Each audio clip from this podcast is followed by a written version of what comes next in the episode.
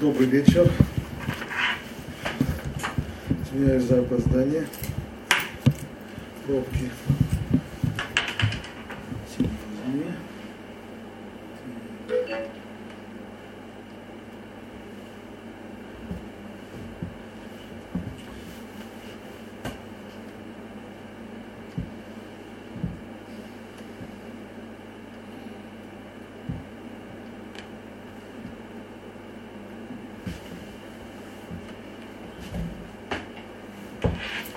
Так. Э, мы продолжаем первую Мишну. Подошли мы к концу первой Мишны по поводу Аншейкнес, Тагдула. Мужи Великого Собрания. Почему они называются мужи Великого Собрания? Известно, Гмара говорит Дула, потому что Зиру Атаралу и Ушна они вернули прежнее величие, то есть атрибуты Всевышнего, Агадоля Геворова Анура, которые сказаны в пророков – извиняюсь, которые сказаны еще были Муше, пророки один за другим из своей молитвы выводили, поскольку в реальности, в реальной жизни эти атрибуты не проявлялись в момент разрушения, э, пленения Вавилонского плена, разрушения храма, изгнания, пока не пришли мужи Великого Собрания и сказали наоборот. Элен Гдулута, Элен Нарута. То, что Кадоль Агибор Ванура, великий, грозный, могучий, проявляется именно в том, что еврейский народ до сих пор жив и существует, подобно одной овечке, которая среди 70 голодных волков э, каким-то образом продолжает существовать в этом, в этом году. И вот что они сказали, судите обдуманно, то есть неспешно, принимайте больше учеников и создавайте ограду вокруг закона. Вопрос, который мы задали в свое время, а неужели же может быть, что мудрецы такие большие, все, что им есть сказать, это только три слова, три, три афоризма, три изречения. Больше, Больше они ничего не сказали, все. Хотя бы четыре.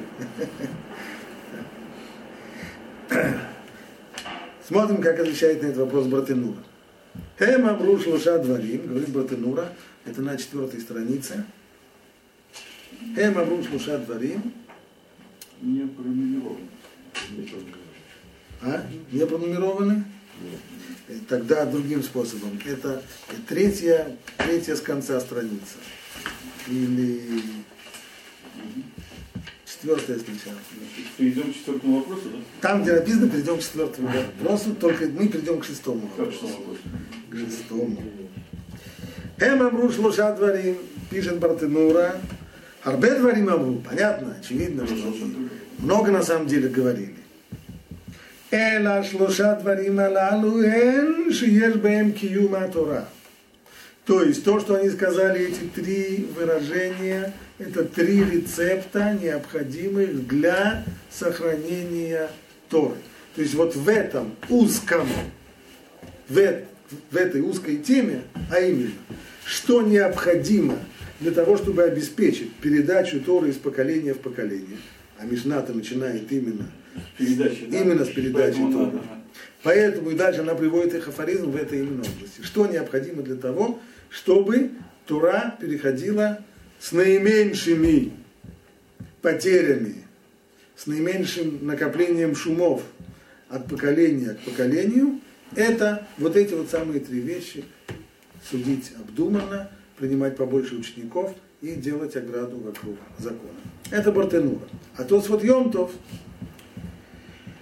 на то он и Тосфот Йомтов, он пишет прибавление к комментарию Бартенура и добавляет он следующую вещь.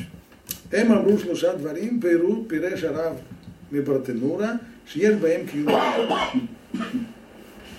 Убамишна Юд, Перек однако тот же самый Бартенура, в следующей главе, вторая глава, десятая Мишна, он дает там другое объяснение вот такому же характерному явлению, то, что большие мудрецы всего-то говорят два-три афоризма. Имеется в виду гамкен мирагла бе пумаю. Моше мифареш у ая умел.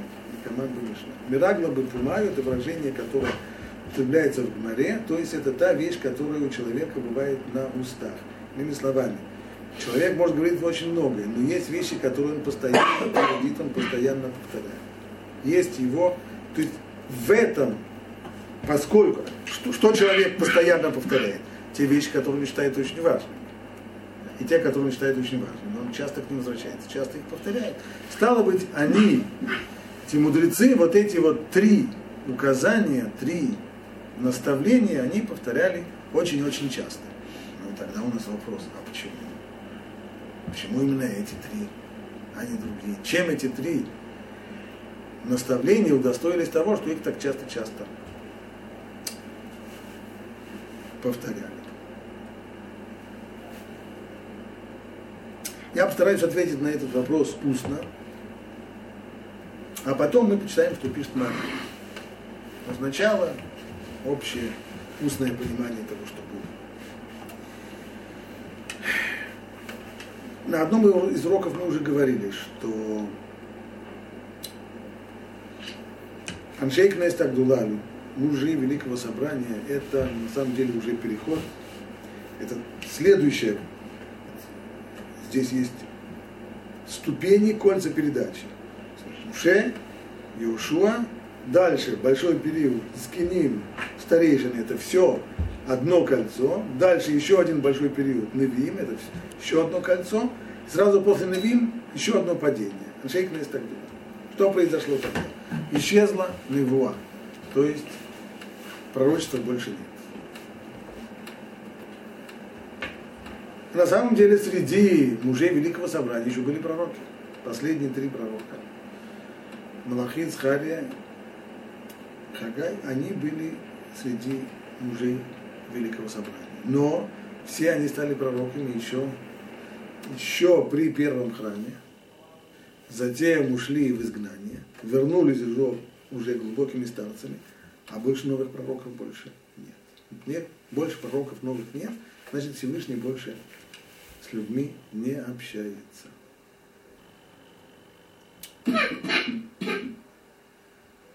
Какое это имеет влияние на изучение Торы? Казалось бы, не должно иметь никакого. Ведь мы знаем, мудрецы говорят, и Рамбам это очень подробно описал в, комментар... в предисловии к комментарию на Мишну, что в области Торы у пророка нет никаких не особых прав, не особых возможностей. То есть, если два человека спорили бы там, во времена первого храма, если бы царь Давид поспорил бы с пророком Натаном или с пророком Гадом по поводу какой-то определенной Мишны, и пророк бы ему сказал, Ваше Величество, я, я из пророчества знаю, что мой пшат верный, правильный. Да? То это нонсенс. Ибо в области изучения Торы пророчество неприменимо. Если ты хочешь доказать, что твое объяснение в Мишне правильно, приведи объяснение доказательства из источников, э, логическое доказательство, еще какое-то, но не, не свыше. Тогда почему же исчезновение, исчезновение пророчества сыграло на, на развитие изучения Торы? Потому что когда пророчество существует, как сам факт общения со Всевышним, Всевышний говорит, это значит, что в мир входит достаточно большое количество света. И тогда жизнь в области, прежде всего это отражается на духовной, на интеллектуальной жизни, она светлая. Тогда как при свете человеку, когда он входит, входит в комнату, где в комнате холодильник? Да? Да, да. Где в комнате холодильник? Включил свет и увидел, а вот, вот он холодильник. Быстро его нашел. А где в комнате книжный шкаф? А вот он. А где книжка Рамбома? А вот она, она стоит. При свете все видно. Но вот ты заходишь в ту же самую комнату во тьме, включаешь выключатель, но внимание. Нет. Что, ну а если мне нужна книжка Рамбома, значит мне придется сейчас искать способы, каким образом во тьме эту книжку все-таки найти. Можно. Это будет намного сложнее, намного труднее. Больше времени пройдет. Я споткнусь несколько раз, пока туда В конечном итоге я соображаю, да, я должен буду здесь соображать, где находится по азимуту книжный шкаф и где должна быть книжка Рамба, это пол какая, то ли третья, то ли четвертая. Я ее смогу вычислить, что это должна быть четвертая книжка, где-то так ближе к середине, оп, в конечном итоге найду. Нашел, очень здорово, но это совсем не то. То есть, положение, в котором начинается хоших, начинается тьма, это эпоха устной Торы, в которой все идет из тьмы, отличается очень сильно от эпохи предыдущей, эпохи письменной Торы, которая была эпоха светлая, когда люди смотрели в книгу и видели то, что не только то, что написано, но и то, что между строчками, и то, что, и то, что подразумевается. Теперь все иначе, теперь все по-другому. И прежде всего, вот такая общая атмосфера в отсутствии пророчества, она э, отражается на человеческом разуме. Разум начинает слабеть. То, что предыдущим поколениям, как это люди знают, что разум у них начинает слабеть? Потому что они видят, что то, что предыдущим поколениям было очевидно, и они не удосужились вообще э, давать длинные и пространные объяснения этому, для нас трудно. Мы слышим короткое объяснение, мы не понимаем. И не понимаем. Значит, разум у нас становится хуже, слабее и слабее и слабее. Понятно, что это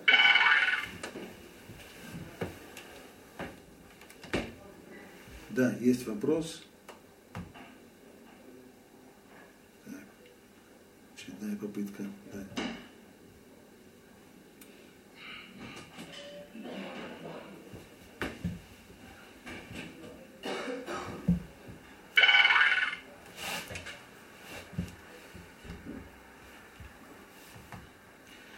По ней мышкой, поэтому по микрофону ноль внимания. Не дает.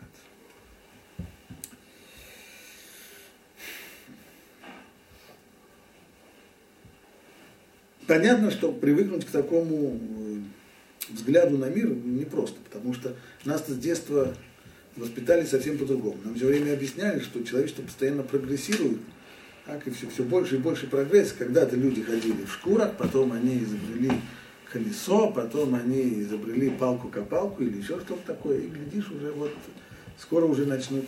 А мы за время, мы вообще, у нас наука и так далее, так далее, так далее. Так, наука совершенно верно. То есть научный аппарат, он все время, который используется нами для познания, он все время становится все более изощренным более изощренным. Но мозги, которым человек пользуется, они все более и более слабые. Мышление человека, оно все более и более слабое. В результате, видя мужей великого собрания, видя вот это вот явление, понимает, что действительно передача Торы грозит э, несерьезная угроза. Если так будет дальше продолжаться, то в конечном итоге, если разум человека деградирует, то будет все хуже и хуже и хуже. И каждый раз будет, то есть будет такое накопление искажений, шумов, потери, утечка и так далее, что, что будет через несколько поколений. Значит, нужно, видя проблему, это то, что они делают, подобно врачу, который видит проблему, прописывает рецепт. Какой же рецепт? Эвумату нимбедин. Прежде всего, не торопиться с суждением когда у человека разум работает очень хорошо, да, тогда у него, даже если его суждение быстрое, оно правильно. Когда человек понимает, что мозги у него уже засахарились, и если он будет думать быстро и быстро выдавать свои решения, то, скорее всего, достаточное количество из них будет неправильным. Поэтому единственный способ каким-то образом эту проблему предотвратить, это думать, и еще думать, и еще думать, обдумывать, и еще раз подвергать сомнению свои собственные же выводы, раз за разом, еще, еще, еще, еще, еще. Это Ивутуним Это его Ивутуним Дальше. Второе. Второе, если не можем брать качеством, то будем брать количеством. То есть разум деградирует, больших великих мудрецов будет все меньше и меньше и меньше. Значит, единственная возможность восполнить этот недостаток – это количество. те, которые уже не такие большие мудрецы, но, по крайней мере, количеством они смогут хотя бы что-то взять. Кстати, нечто подобное у нас происходит и, и, на, и на наших глазах. То есть э, в последние десятилетия, два последних поколения, явно таких больших, великих мудрецов становится те, те которые были хотя бы даже вот, э, в начале 20 века до, до, до Второй мировой войны, подобного калибра людей уже нет. И даже меньше калибра, все меньше и меньше и меньше. Но зато растет, растет количественно армия людей, которые, для которых изучение Тора это основная, э, основная цель в жизни, основное занятие в жизни. Таким образом, если не, не качеством, то хотя бы количеством. Понятно, что здесь есть и обратная связь тоже. Потому что чем больше мы берем количеством, тем еще меньше вариантов того, что будет качеством. Это ну, но, но, друг, но другого пути уже повернуть историю вспять невозможно. нет. И, наконец, третье. Ограда вокруг закона. Что такое ограда вокруг закона, это все мы хорошо знаем. Имеется в виду гзерот драбанан, то есть те постановления, которые мудрецы установили, для того, запрещая вещи, разрешенные Торы, для того, чтобы человек по ошибке не нарушил и, и запрещенные вещи. Это тоже в результате. Таких гзирот на протяжении полутора тысяч лет не было. Каким-то образом можно было соблюдать Тору, не нарушая ее законы, без гзирот. Почему? Потому что откуда вообще происходят те опасения, которые приводят к, к зеру? Их несколько. Есть гзирот такого рода, когда мы когда мы запрещаем что-то, что Тора разрешила, потому что мы боимся, что человек проведет неправомочные аналогии скажет, если это разрешено, то и другое, что похоже, оно тоже разрешено. Разве они не похожи? Похожи. Значит, разрешено. Хотя на самом деле это не похоже и запрещено.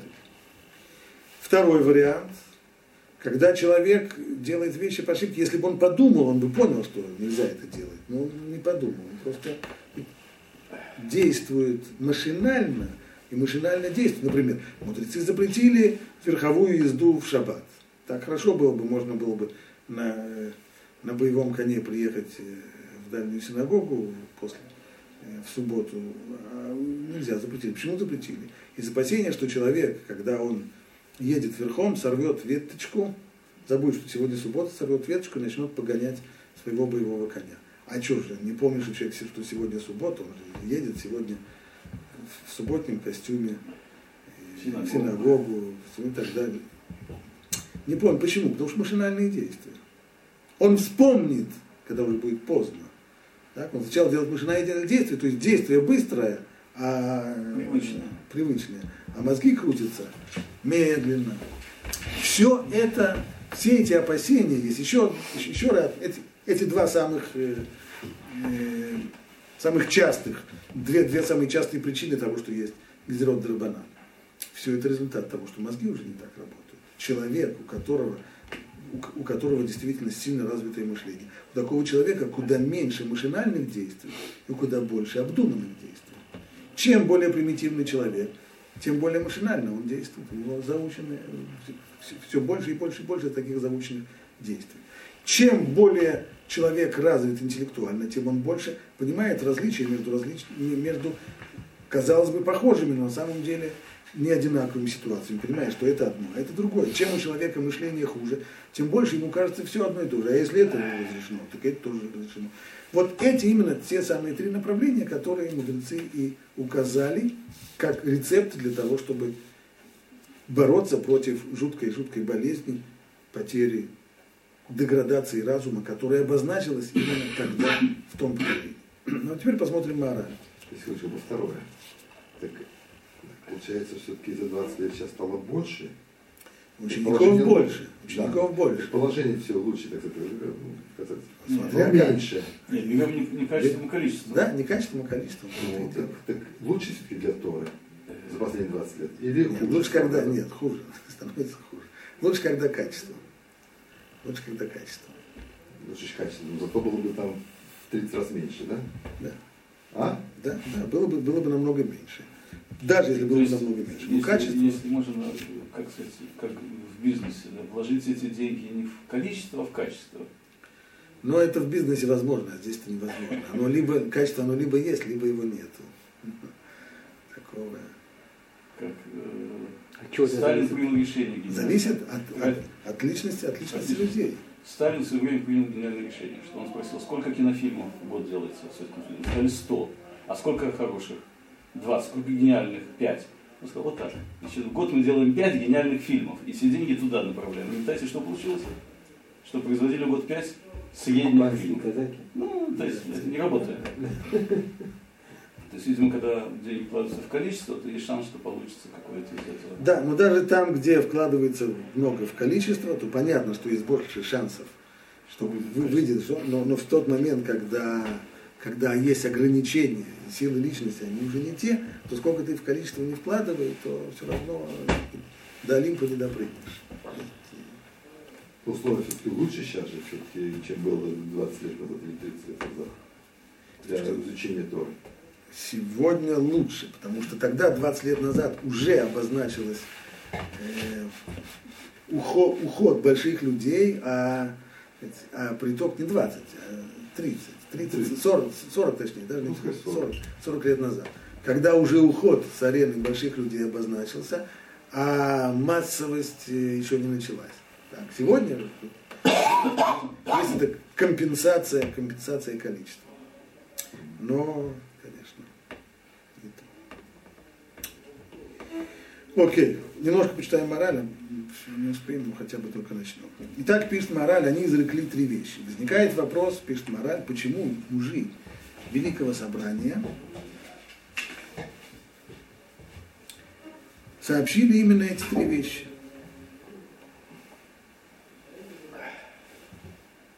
Ведь нет никакого сомнения, что такие мудрые люди, как они, могли извлекать мудрые разумные вещи. Бесконечно. Следует знать, что мужи Великого Собрания поняли, что сила человеческого разума стала падать. И что люди уже не владеют мудростью так, как раньше. А когда врач видит, что один из органов тела ослабел, то он дает человеку лекарства, рецепты, которое должно восполнить отнятое у него природой. Поэтому, когда мужи Великого Собрания увидели, что людям стало недоставать мудрости, то они решили выс- восполнить этот изъян. И вот недостаток разума влияет на три области. Здесь вот мораль уже начинает анализировать это довольно тонко. Первая область, это три области отдельные друг друга, когда то есть, успех в одной области не гарантирует успех в другой, не, не связано. Первое – это юридические аспекты отношений между двумя людьми. Для того, чтобы разобраться в отношениях между двумя людьми, кому эта копейка принадлежит, чья она, моя или моего соседа, или моего партнера, или моего работодателя и так далее, здесь есть много-много-много юридических тонкостей, и это требует, безусловно, развитого разума. Вторая, изучение Торы тоже требует разума. Не имея разума, невозможно изучать. Третье, это уже поступки. Да, кажется, для поступка, для того, чтобы совершать поступки, мало иметь руки, рук и ног, да, нужно еще и голову на плечах, чтобы, чтобы была. Как Во все эти области человек неизбежно вовлечен. Жизнь человека включает все эти три области, невозможно оказаться вне их. При этом проблемы законов – это не проблемы изучения Торы, а нечто совсем другое. И поступки, исполнение заповедей – тоже нечто, это не то же самое, что изучение Торы, отдельная область. Человек может быть очень-очень сказать, теоретически, в теоретических изысканиях и учении очень-очень даже э, поднаторевшим, но когда ему нужно сообразить, что руками сделать, каким образом это сделать, никак сообразить не может. Это совершенно, совершенно другая. То что иногда называют такой деловой смекалкой, это совершенно другой вид ума, совсем не тот, который употребляется для того, чтобы понять Тосфот. И человек, который хорошо разбирается в Тосфот, он может не понять, как делать достаточно простые вещи. Это другой совершенно разум. И юридические разбирательства, это тоже совершенно другой разум. Занимаясь юридическими проблемами, человек должен проникнуть в суть спора сторон, чтобы не обвинить правого и не оправдать виноватого. То есть это не, когда человек решает какую-нибудь геометрическую задачу, перед ним вот э, задача, существующие аксиомы, теоремы и так далее. Нет, там нет двух точек зрения. Так, а здесь есть две точки зрения. И как в этом старом известном анекдоте про раввина, который выслушивает одну из сторон, он говорит, ну, ты прав. Тогда вторая сторона начинает выкладывать свои э, аргументы, он говорит, э ты прав. Спросила жена, а если оба правы, то кто будет платить судебные издержки? Так это тоже права. Все правы. Это, это уж совсем не просто, когда нужно выслушать аргументы двух сторон и решить, где же здесь, где же здесь истина. Это требует глубокого понимания, позволяющего понять положение до конца. Поэтому это не то же самое, что изучение Торы. Ведь здесь требуется понимать реальные ситуации, даже если они не описаны в Торе. Казалось бы. Но с точки зрения понимания, разве это не тот же разум, который, который должен понимать в Тосфот? Если человек хорошо разбирается в Тосфот, то он хорошо разберется в прениях сторон. Нет. Ведь записанные в Торе, записанные в Торе законы это лишь общие юридические принципы. Когда мы учим вопросы в Торе, то мы разбираем модели, а не конкретную жизненную ситуацию. А модели конкретной жизненной ситуации, это на самом деле, как говорили в Одессе, две большие разницы. Каждая коллизия в человеческих отношениях это нечто новое, в Торе неописанное. И нужно все разбирать заново. Занятие Тора это отдельная область, где задача человека стоит в том, чтобы понять, что написано в Торе. Вот что я иду, что, что здесь написано.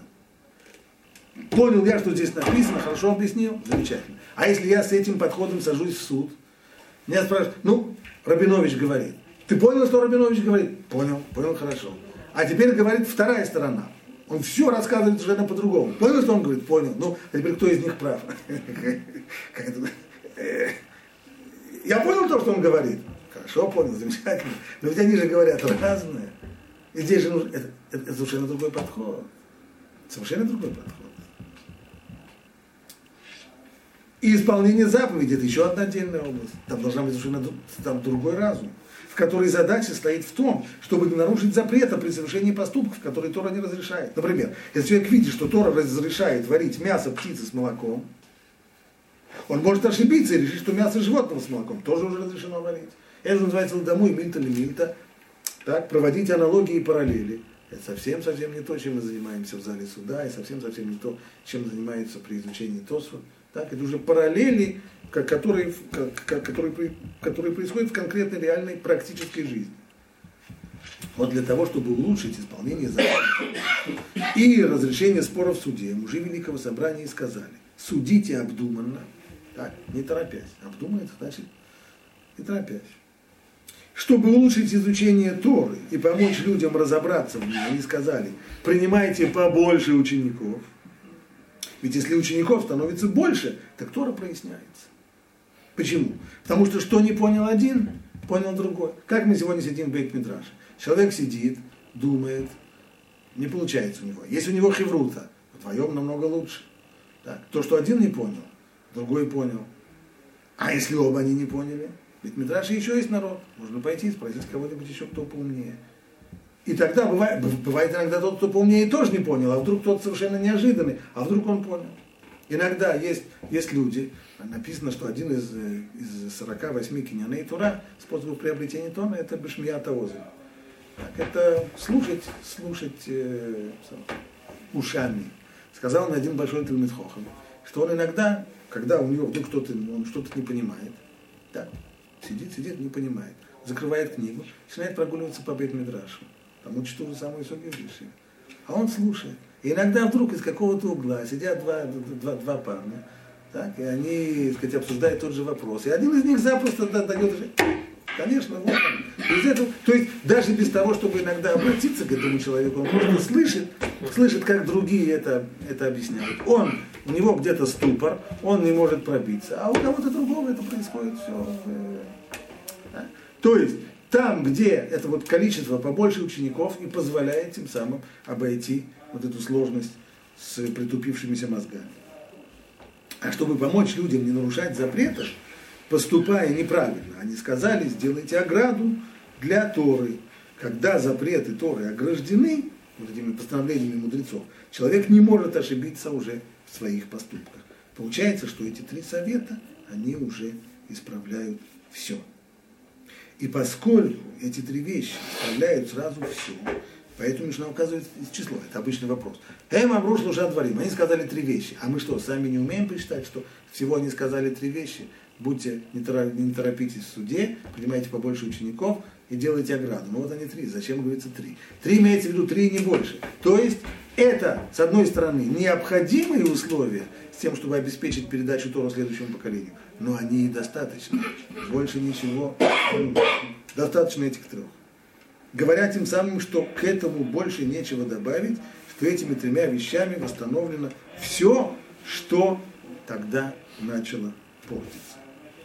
Мужи Великого Собрания выбрали именно эти три наставления, поскольку для их поколения, именно для них, они были особо актуальны. Этим самым это объясняется то, что пишет тот вот Йомтов. Почему они всегда Мирагла Бапумая, почему они всегда твердили вот эти вот самые три, потому что это было тогда наиболее важное для их поколения.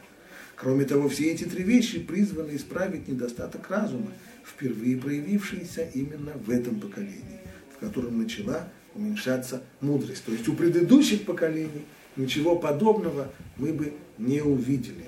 Такого бы, такого, таких бы наставлений мы бы не услышали у предыдущих поколений, потому что этого недостатка не было. Поэтому эти три наставления могли дать именно мужи Великого Собрания, которые-то и увидели то, что начинает сгущаться.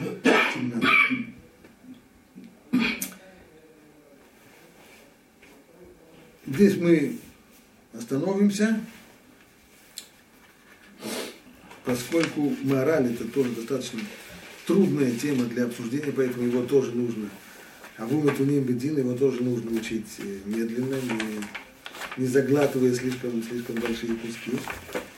И в дальнейшем мы посмотрим.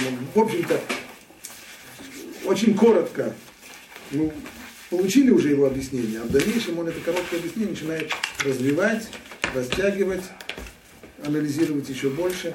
Это мы уже посмотрим с вами в следующий раз.